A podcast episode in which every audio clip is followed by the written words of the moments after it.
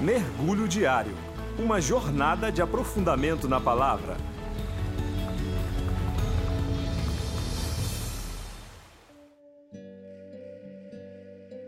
Olá, eu sou Adrien e hoje nós vamos mergulhar no livro de Hebreus, no capítulo 4, nos versículos de 1 a 7, que diz: Visto que nos foi deixada a promessa de entrarmos no descanso de Deus, temamos que algum de vocês pense que tenham falhado, pois as boas novas foram pregadas também a nós, tanto quanto a eles.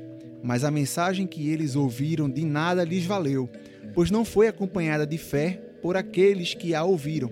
Pois nós, os que cremos, é que entramos naquele descanso, conforme Deus disse: Assim, jurei na minha ira, jamais entrarão no meu descanso embora as suas obras estivessem concluídas desde a criação do mundo, pois em certo lugar ele falou sobre o sétimo dia, nestas palavras: No sétimo dia, Deus descansou de toda a obra que realizara.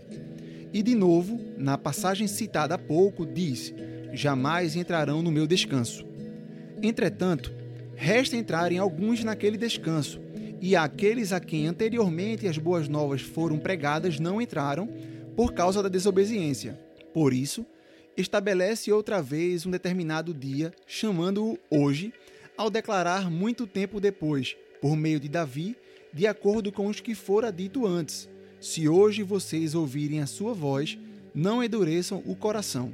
Bem, antes de tudo, é bom salientar que o autor de Hebreus percebe a similaridade das experiências entre a comunidade a que se dirige e seus antepassados. Nesse sentido, como o texto mesmo afirma, também houve o anúncio do Evangelho, ou Boas Novas, aos antepassados, como visto em Hebreus, no capítulo 4, nos versículos 1 e 2.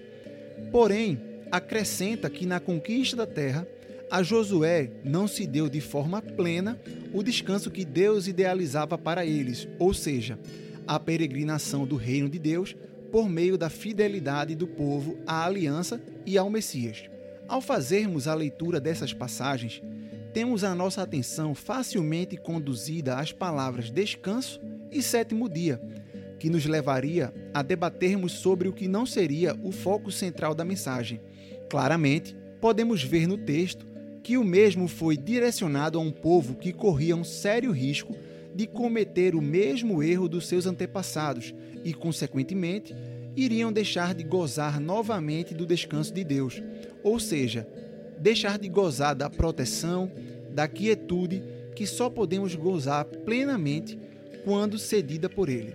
O versículo 1 nos mostra que a trágica incredulidade de uma geração inteira de israelitas no deserto serve como um aviso aos cristãos de hoje para que possam entrar no repouso de Deus, ainda oferecidos a seu povo fiel.